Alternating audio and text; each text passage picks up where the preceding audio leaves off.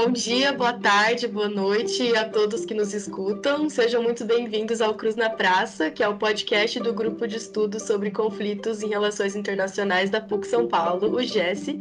É, esse projeto ele tem como objetivo expandir o contato entre a academia e o público de relações internacionais.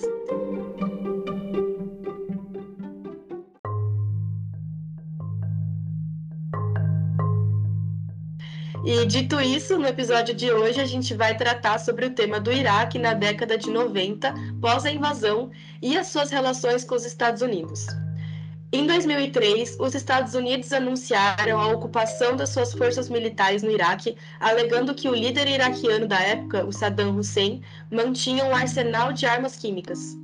Nesse período, o mundo vivia a guerra ao terror, após o atentado terrorista de 11 de setembro em solo estadunidense. No episódio de hoje, vamos conversar com o doutor em Relações Internacionais pelo programa São Tiago Dantas e também professor de Relações Internacionais pela PUC São Paulo, o Rodrigo Augusto Duarte Amaral autor da tese de doutorado intitulada Dinâmicas de Poder dos Estados Unidos por um Iraque pós-Saddam, a articulação entre o governo norte-americano e as elites iraquianas a partir da década de 1990, que foi defendida em maio desse ano pelo professor. E para conduzir essa conversa, eu, a Laura, conto com a participação da minha colega Júlia Périco, que é estudante de Relações Internacionais da PUC São Paulo.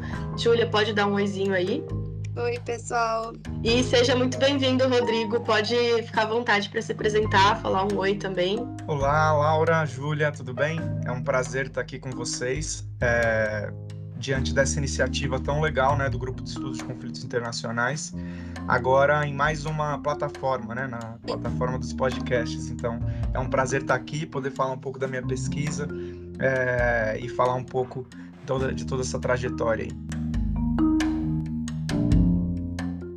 Bom, vamos lá então. É, eu acho que a primeira pergunta é mais introdutória. É, como você chegou a esse problema de pesquisa e a essa pergunta que norteia a sua tese? Legal, obrigado pela pergunta, Julia. É, essa é uma pergunta que assombra qualquer pesquisador quando ele começa a pesquisa, né? Como é que eu vou chegar na minha, na minha pergunta de pesquisa? O que, que eu vou fazer? O que, que vai fazer da minha pesquisa uma pesquisa original, né? Interessante. É, no caso do doutorado, é, que já é uma pesquisa um pouco mais avançada, é, não é também padrão, né? Mas no meu caso isso aconteceu. Né? A minha pesquisa de doutorado ela foi fruto, na verdade, sequencial, a gente pode dizer assim, daquilo que eu já tinha desenvolvido no mestrado, né? Então no mestrado eu estudei é, o processo de ocupação norte-americana, então foi um trabalho bastante descritivo, analítico, né, a gente pode dizer assim, da entrada dos Estados Unidos no, no, no Iraque em 2003, né, então basicamente o meu escopo ali temporal, né, da pesquisa de mestrado foram os 14 meses de atuação da coalizão de autoridade provisória, que era o nome dado ali à, à equipe, né, à instituição multilateral que governou o Iraque durante esse período e era liderado pelos Estados Unidos. Né? Então, naquele momento do, do mestrado, eu, eu, eu, tive essa preocupação de fazer uma, uma descrição analítica desse processo tentar identificar é, o que, que aconteceu, quais poderiam ser os possíveis benefícios político-econômicos para os Estados Unidos naquele momento. Né? E aí, um dos aspectos que sobressaiu na minha pesquisa de mestrado foi exatamente, é, e que me chamou muita atenção, na verdade, era justamente a institucionalização da participação de uma parte dos iraquianos nesse processo. Né? E aí, na época, é, eu identifiquei um, um organização que se chamava é, Conselho Governativo do Iraque, né? E aí eu comecei a olhar para aqueles caras e falei, poxa, quem são esses caras? Como é que eles entraram? Por que, que foram eles os escolhidos? Né? Então, a minha, minha pesquisa de doutorado ela foi motivada por essa por esse por essa dúvida. Aí eu comecei a pesquisar, comecei a ir atrás quem eram esses caras e identificar padrões de relacionamento desses caras é, entre eles mesmos, né, intra-elite, vamos dizer assim, e também com os Estados Unidos. E aí eu montei meu projeto é, é, com o objetivo de identificar essa, isso que eu chamei de articulações transnacionais, né, entre essa elite iraquiana e o governo norte-americano. Então foi basicamente assim que eu, que eu cheguei nessa pesquisa.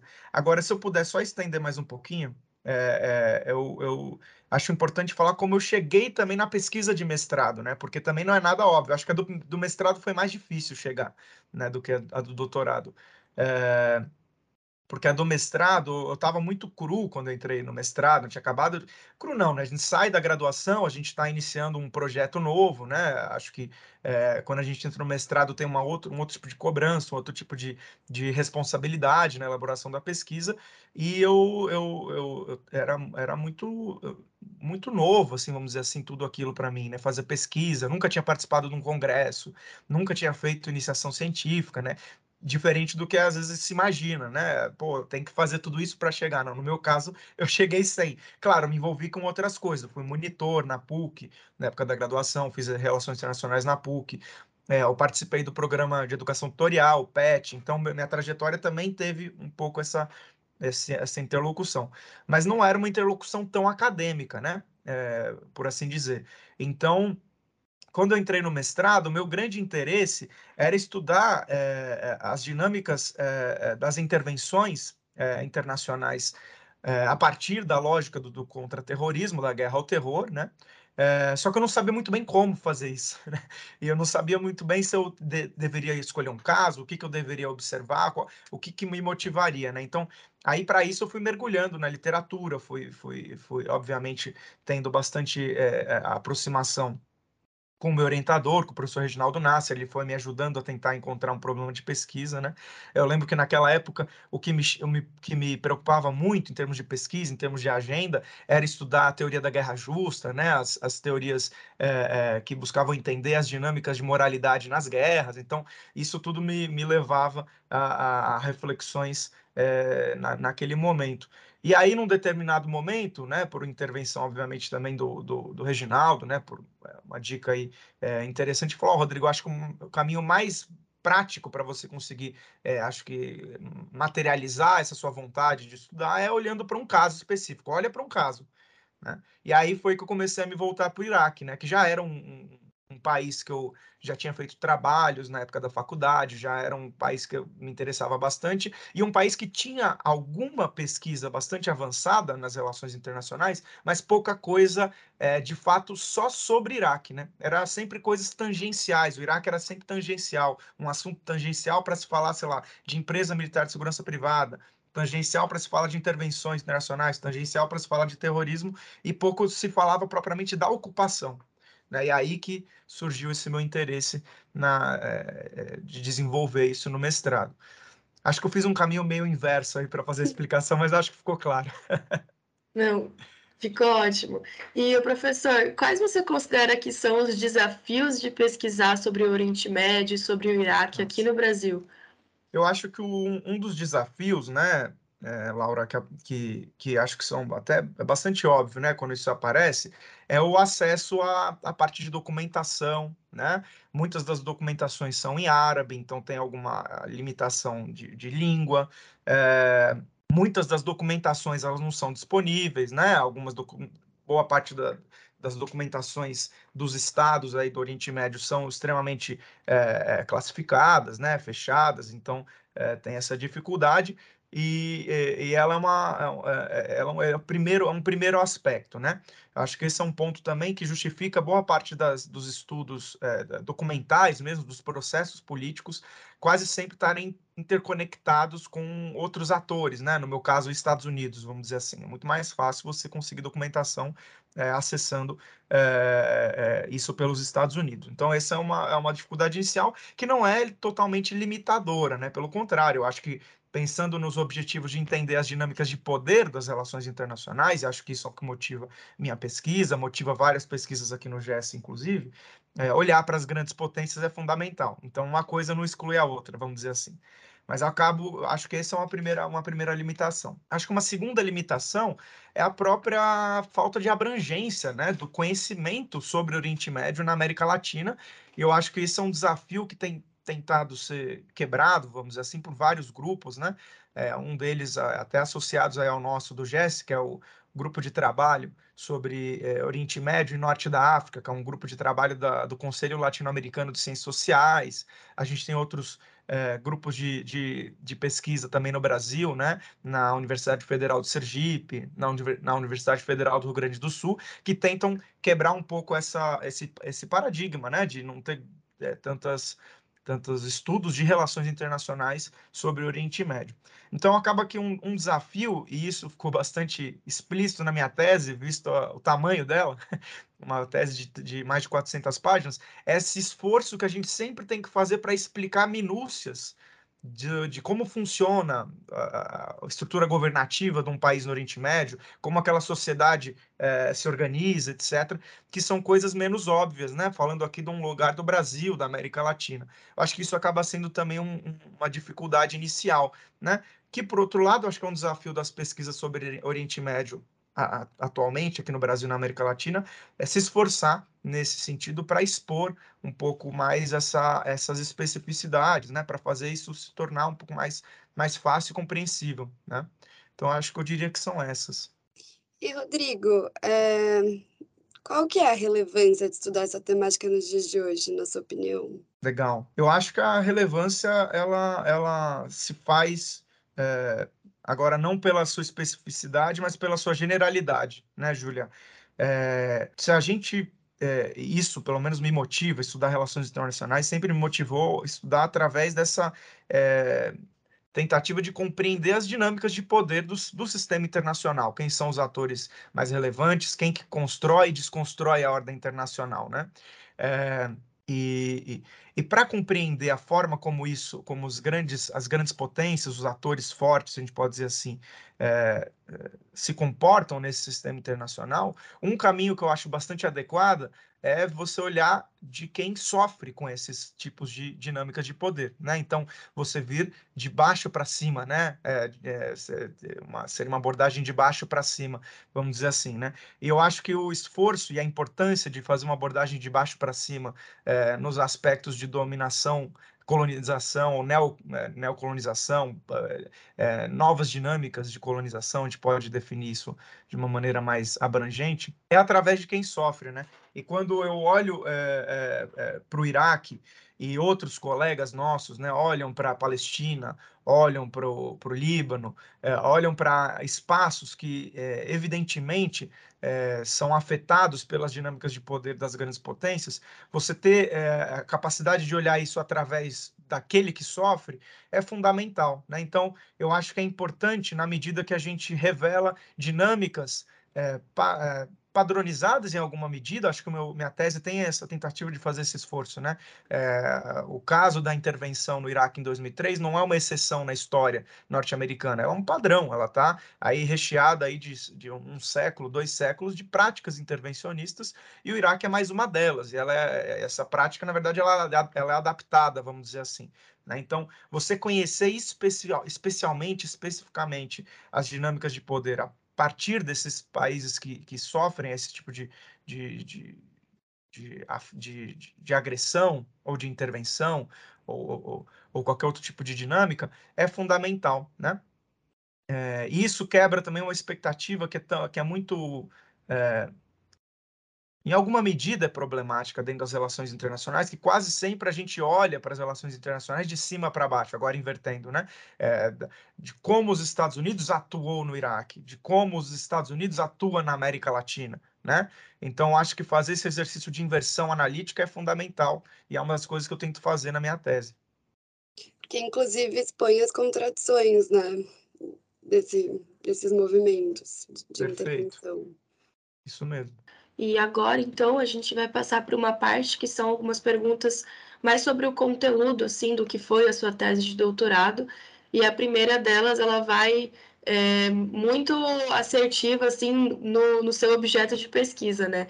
Então, assim, agora essa pergunta, ela vai mais no sentido de você expandir um pouco o que você estudou, o que você pesquisou de por que, que as elites iraquianas se alinharam aos Estados Unidos, o que estava em jogo para elas, quais eram seus interesses e os possíveis privilégios que elas podiam obter desse alinhamento em detrimento da soberania da sua própria nação.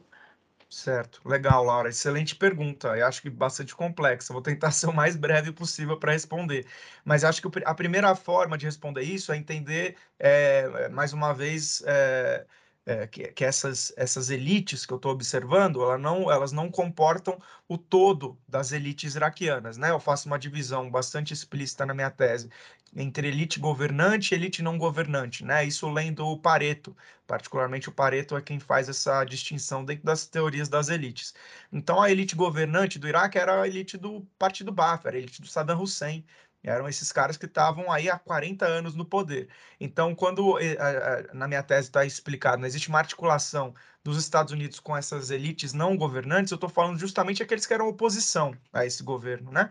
E acho que o primeiro ponto fundamental é que boa parte dessas elites não governantes, elas nem estavam no Iraque. Né? Elas estavam em Londres, elas estavam em Washington.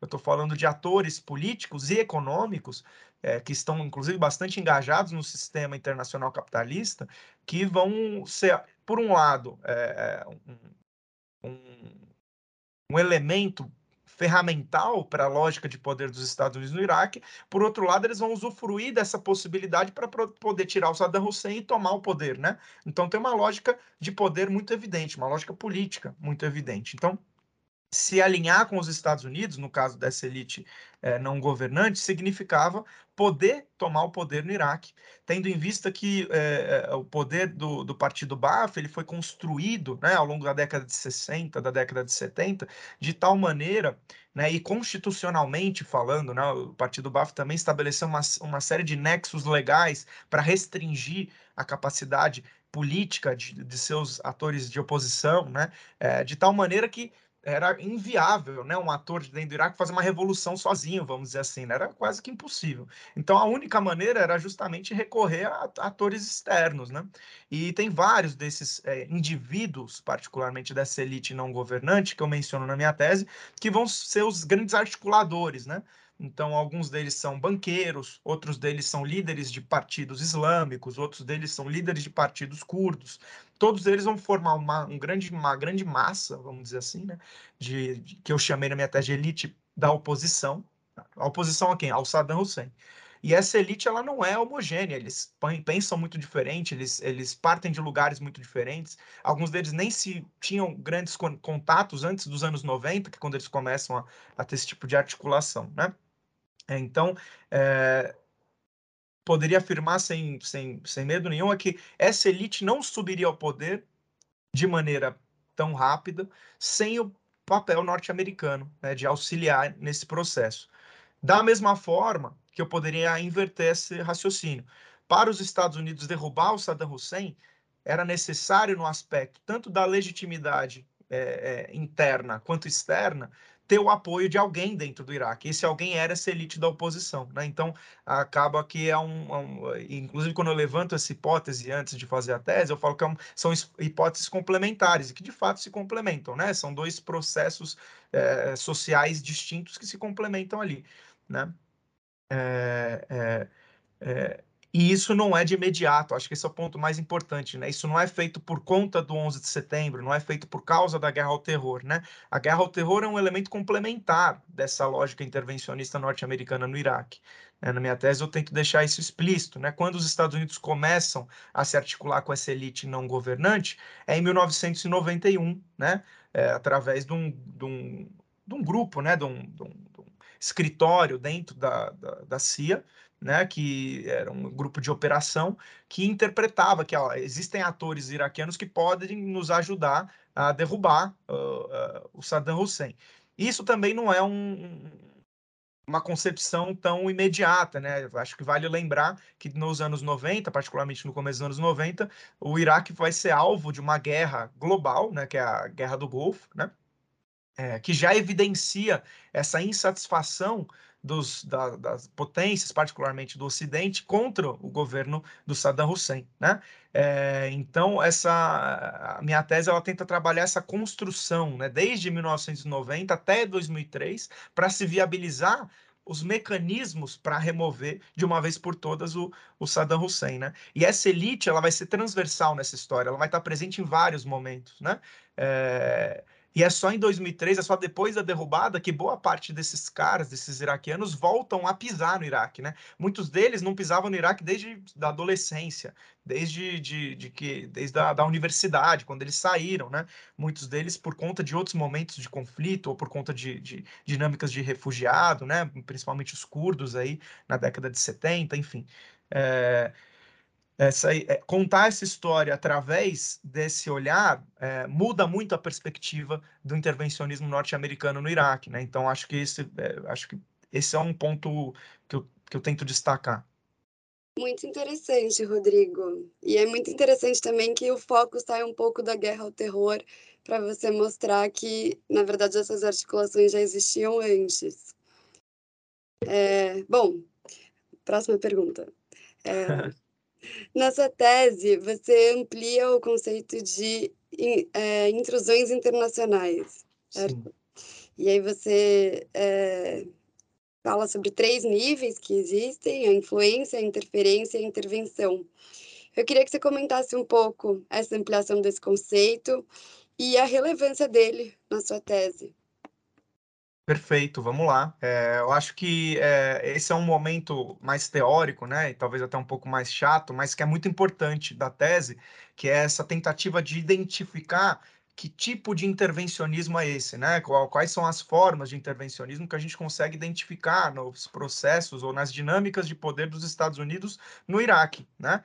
É, acho que a Júlia acabou de falar, isso é fundamental. Acho que o que sobressai sempre é a guerra ao terror. Ah, então invadiu o Iraque como uma sequência do contra-terrorismo, uma expressão intervencionista do contra-terrorismo, né?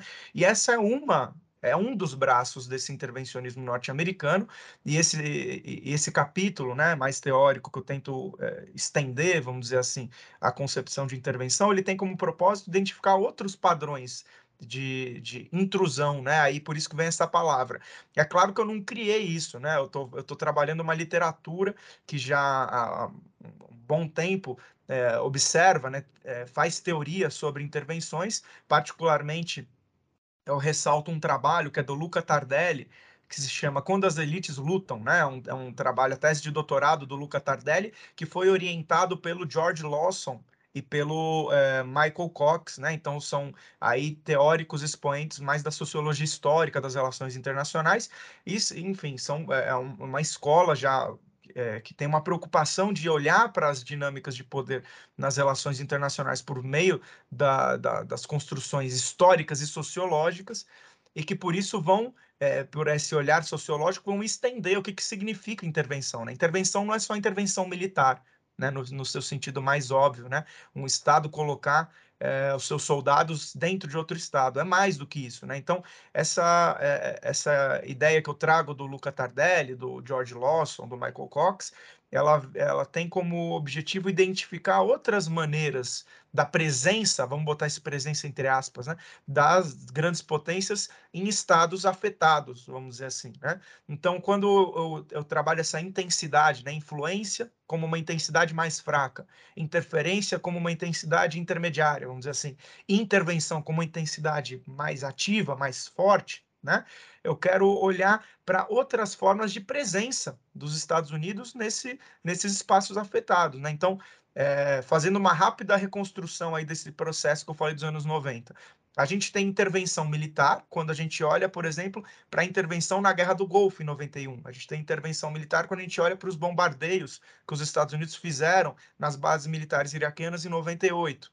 A gente olha para a intervenção militar quando entra os militares norte-americanos para derrubar o Saddam Hussein.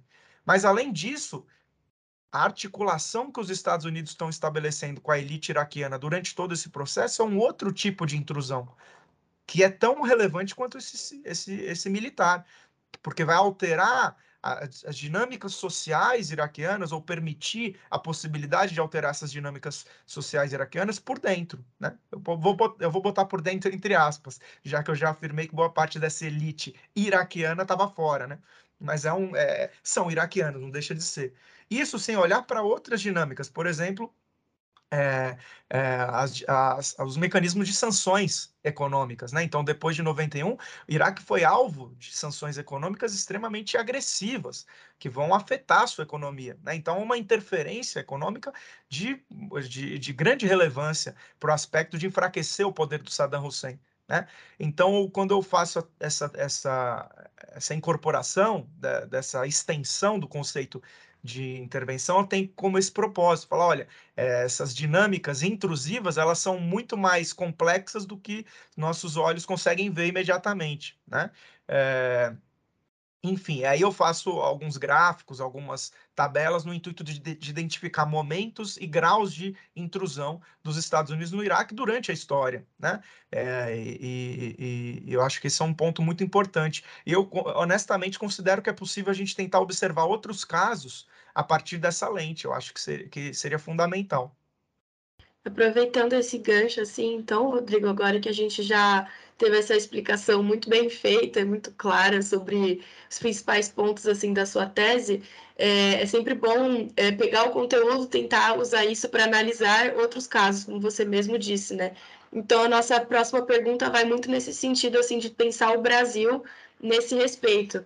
É, a gente diz assim que essa estratégia de política externa estadunidense de influenciar as instituições domésticas de um outro país a sua política interna, a sua economia, ela se enquadra em um escopo de ação hegemônica norte-americana, que é pautada em princípios neoliberais que se repetiu com outros países, claro que em outros contextos e com intensidades diferentes.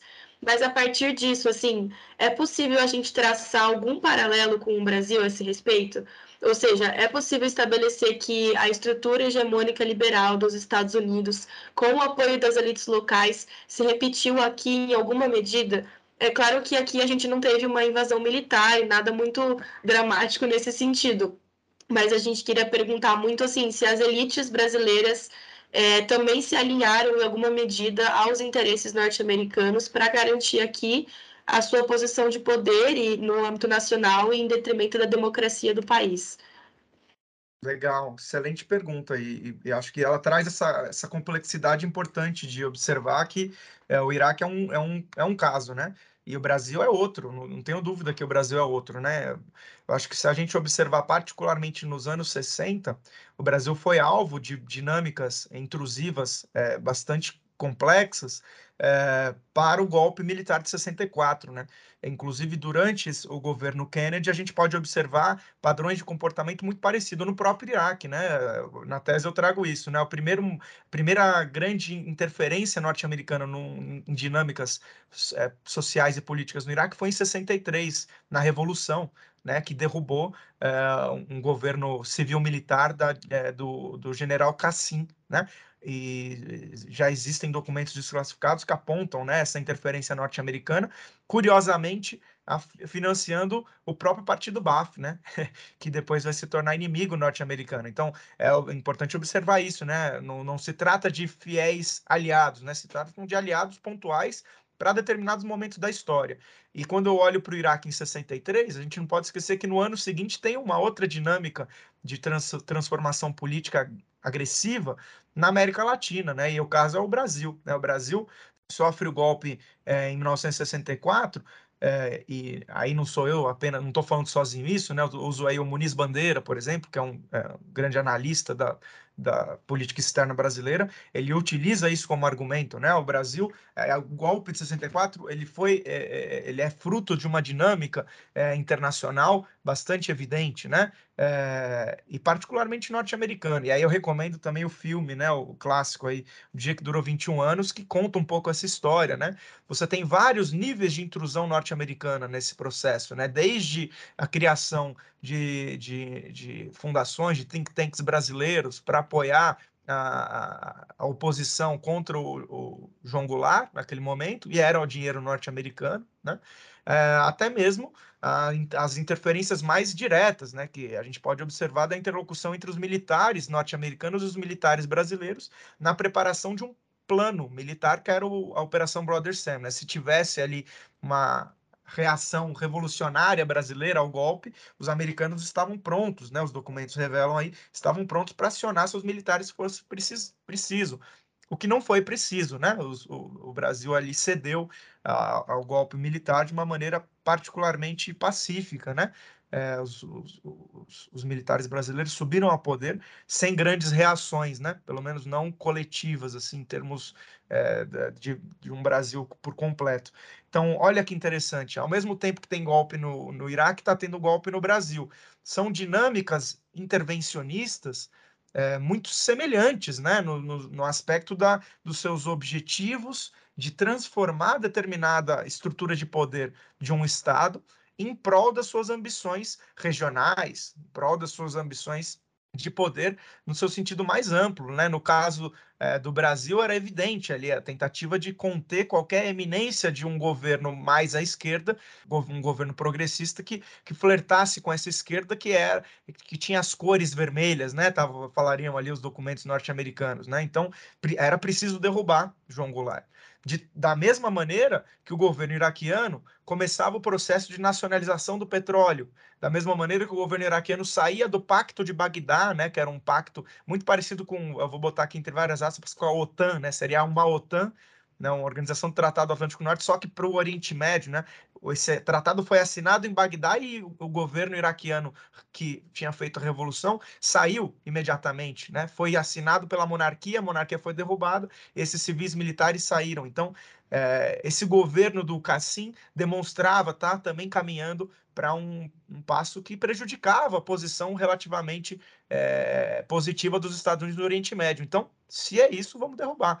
Então, Aí as formas de derrubar, as formas de você executar as intrusões, aí que ela, cada um vai ter uma complexidade diferente, né? Mas a gente pode sim estabelecer conexões da prática é, hegemônica norte-americana, eu chamo de ações hegemônicas, né? É, no intuito de ou transformar ou manter uma ordem política específica, né? Nesse caso do Brasil e do Iraque, é, foi de transformação. Maravilha, Rodrigo. Obrigada pela resposta. Bom, para terminar então aqui, na verdade eu queria fazer, eu vou emendar duas perguntas em uma. Uhum. É, a pergunta que eu queria fazer para você é, parece meio simples, talvez um pouco óbvia, mas eu acho que é, pode ser importante mesmo assim.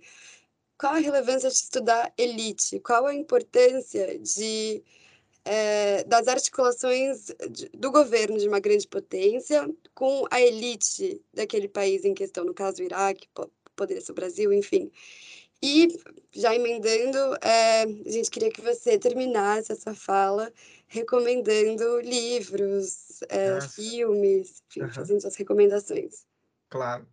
Eu vou ser bastante breve nessa, nessa primeira pergunta, Júlia. Vou lembrar o próprio Wright Mills, né, que é o grande expoente aí, o cara que, que tem essa sacada de estudar as elites do poder, né? Ele fala que para todo tempo na história, ele começa a, esse livro dele falando isso, né? Eu uso isso como uma, uma frase importante. Para todo tempo na história existe uma resposta dentro das elites do poder. Né? Ele está falando, se você quer estudar política, você tem que olhar para quem está fazendo as articulações explícitas e implícitas né, de poder. Né? Não é só o que está nos documentos, mas o que está fora deles também. Né? E acho que o grande mérito de olhar as elites é você conseguir fazer uma, uma análise transversal, é, não só dos atores políticos de um Estado, né, que geralmente por exemplo, numa democracia eles se alternam recorrentemente, mas também os atores que estão na, na, nas altas rodas da economia, nos atores que estão nas, nas altas rodas da defesa, que são os militares, né? Então, você conseguir compreender a, a, sustentação ou a tentativa de quebra de poder, vamos dizer assim, de determinada uh, organização política, de determinada sociedade, é, olhar para essas dinâmicas desses diferentes atores é fundamental, né?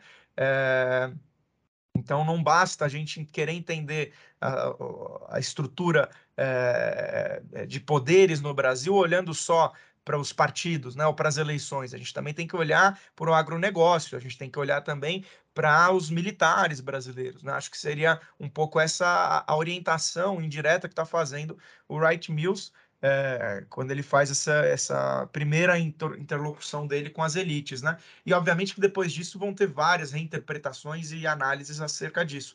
Mas basicamente é isso, né? Olhar a sociedade através desse olhar das elites nos ajuda a entender por que, que a gente está sendo dominado, né? É, quem, nos, quem está nos dominando, né? É uma nomenclatura muito clara, é a elite. Né? Então acho que é uma fácil é, identidade com relação a isso. É, e acho que isso encerra essa primeira pergunta. Agora, da segunda, é, legal, é uma pergunta interessante, né? Leituras, filmes. É, eu acho que leituras eu vou deixar é, é, basicamente para estudar Oriente Médio em geral, né, eu recomendaria várias leituras, né? Acho que é, é, o Fred Halliday é uma leitura que eu gosto muito, né, sobre é, Oriente Médio. Ele traz esse olhar também sociológico das relações internacionais para entender os, a, a, os atores políticos do Oriente Médio, interlocução com os atores políticos e não só políticos, mas econômicos também da Europa, dos Estados Unidos. Enfim, ele é um clássico, né, para se estudar Oriente Médio. Eu gosto muito dele através das relações internacionais, particularmente, né? É, mas, obviamente, né, acho que trazer também os óbvios, né? O Eduardo Said, acho importante também para começar é, a entender concepções de mundo é, que não partam do Ocidente, que não partam do, dos Estados Unidos, enfim, vão, vão, acho que essas duas leituras eu acho que são duas leituras iniciais importantes para qualquer um que queira começar a estudar sobre Oriente Médio em específico, né? Agora, filme, é, eu vou recomendar dois filmes, né? Que podem ser três. Acho que três filmes me vêm à mente. Né? O primeiro, é, que é o primeiro filme que me interessou, é, que me fez interessar, na verdade, sobre os assuntos de Oriente Médio. Eu vi ele na época da graduação, né? É, que se chama Tartarugas Podem Voar, né? Um filme de 2004 do Bachmann é, é, Gabad, Gabed, agora não me, não, não me lembro exatamente o, o, o, segundo nome dele, ele é um curdo, né? É, e ele escreve, é, ele escreve não, ele, ele dirige esse filme que se passa é, às vésperas da invasão norte-americana no Iraque e conta a história de três refugiados crianças, né? Três crianças, né? E é uma história muito legal, porque conta um pouco a história de, desses três refugiados criança, e um deles é um menino que ele é muito esperto, muito inteligente, ele mexe com a parte de satélites, de, de, de antena parabólica para a vila que eles moram, né? Para eles conseguirem assistir as coisas, vem da Europa. Ele é um menino bem americanizado, né? Ele se interessa, ele fala um pouco de inglês.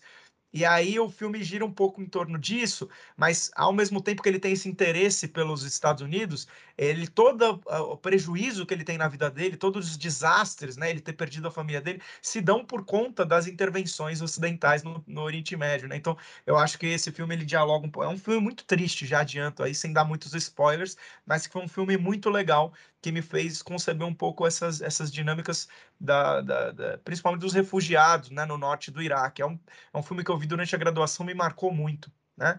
É, esse é um primeiro um filme. Agora, um segundo filme que eu recomendaria e mais a ver com o tema da minha tese, né, propriamente da intervenção de 2003, é o Homeland. É, Iraq Year Zero, né? Se fosse é, ver esse filme aí, obviamente legendado em inglês, é um documentário do, do Abbas Fardel, né, que é um diretor iraquiano-francês, né? E ele é, basicamente é um documentário, né? Um documentário, um bom documentário, que é difícil, né? Geralmente os documentários sobre Iraque, sobre Afeganistão são muito ruins, né? Eles são muito americanizados, enfim, esse não é, esse é um documentário legal e ele gravou basicamente é, em solo, em Bagdá, em várias cidades, é, o, meio que o que, que as pessoas estavam pensando, o que, que elas estavam sentindo, conforme a, a, a notícia da intervenção aparecia, que ela ia ocorrer, depois ela ocorre, enfim, aí tem as discussões, tem as percepções da, da sociedade. Eu acho que é um um documentário que tem essa, essa interlocução sobre o momento ali histórico bastante marcado, né? É, e um mais recente que eu, que eu assisti, esse menos sobre intervenção, mas mais sobre sociedade, vamos dizer assim, é um que se chama Path of Marian, né? O Caminho de Marian, né? Que é a história, esse é mais um, é um filme, né? É mais um filmezinho mesmo, é, conta a história de um pai e de uma filha que está indo, se eu não me engano, de Basra até Karbala, a história do filme é essa, essa trajetória. É, e basicamente o cara, o pai da, da menina, quer encontrar a cura para a doença dela. É, e aí é um filme muito interessante, muito bonito, né? Conta essa história. E também o pano de fundo é o Iraque mais contemporâneo, né? Então parece ali o pano de fundo Estado Islâmico, é, dinâmicas de refúgio, de migração interna, fome, miséria, desastre. Tudo isso tá como pano de fundo, fundo desse filme, mas o filme é sobre a história desse pai com a filha. E é um filme muito legal. Bom, então com isso, nosso episódio vai ficando por aqui. É, eu quero agradecer a participação da Laura. Muito obrigada, Laura. E do nosso convidado, Rodrigo. É, parabéns pela tese. E agora você é doutor. E... Obrigado, E é isso, galera. Fiquem ligados nas demais atividades do GES. Sigam a gente nas redes sociais.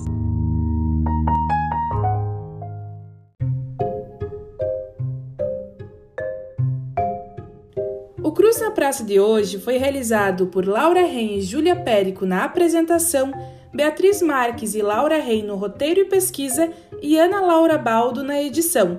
Obrigada a todas e todos e até o próximo episódio.